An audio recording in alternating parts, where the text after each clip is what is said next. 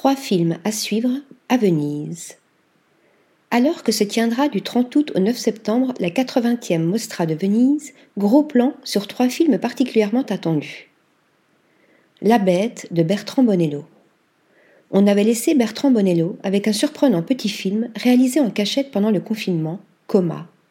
L'auteur de l'Apollonide et de Saint-Laurent revient cette fois avec un ambitieux film de science-fiction se déroulant sur presque deux siècles entre 1910 et 2044, La Bête.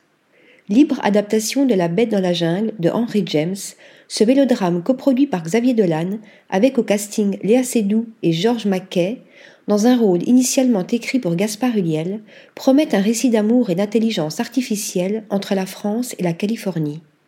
Priscilla de Sofia Coppola. Alors que Cannes nous avait offert, en 2022, le tonitruant Elvis de Baz Luhrmann, Venise nous dévoile la réponse féminine au portrait du King. Avec Priscilla, la réalisatrice de Marie-Antoinette et de Virgin Suicide s'intéresse à la vie de Priscilla Presley, qui rencontre son futur mari alors qu'elle n'a que 14 ans. Si certains membres du clan Presley ont déjà fait entendre leur mécontentement concernant certains choix artistiques, Priscilla Presley, dont le film est adapté des mémoires, a affirmé son admiration pour le cinéma de Sofia Coppola. Kayleigh Spaeny et Jacob Elordi interprètent Priscilla et Elvis. Maestro de Bradley Cooper. Après avoir proposé avec Lady Gaga une relecture contemporaine de A Star is Born, l'auteur cinéaste s'attaque à une légende de la musique, le compositeur Leonard Bernstein.